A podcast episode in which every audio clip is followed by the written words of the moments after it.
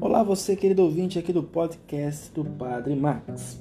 Há muitas tentativas de explicar a resposta de Jesus. Parece certo que usava parábolas e comparações, porque esse era o jeito mais comum de ensinar. Queria ser compreendido, mas também queria respeitar a liberdade de seus ouvintes. Queria ser compreendido pelos que o ouviam, com boa vontade, dispostos a mudar de vida, pelos que não confiavam em si, mas procuravam a Deus. Nossa fé é uma pessoa. Nossa fé está em uma pessoa, Jesus, e não numa teoria ou filosofia.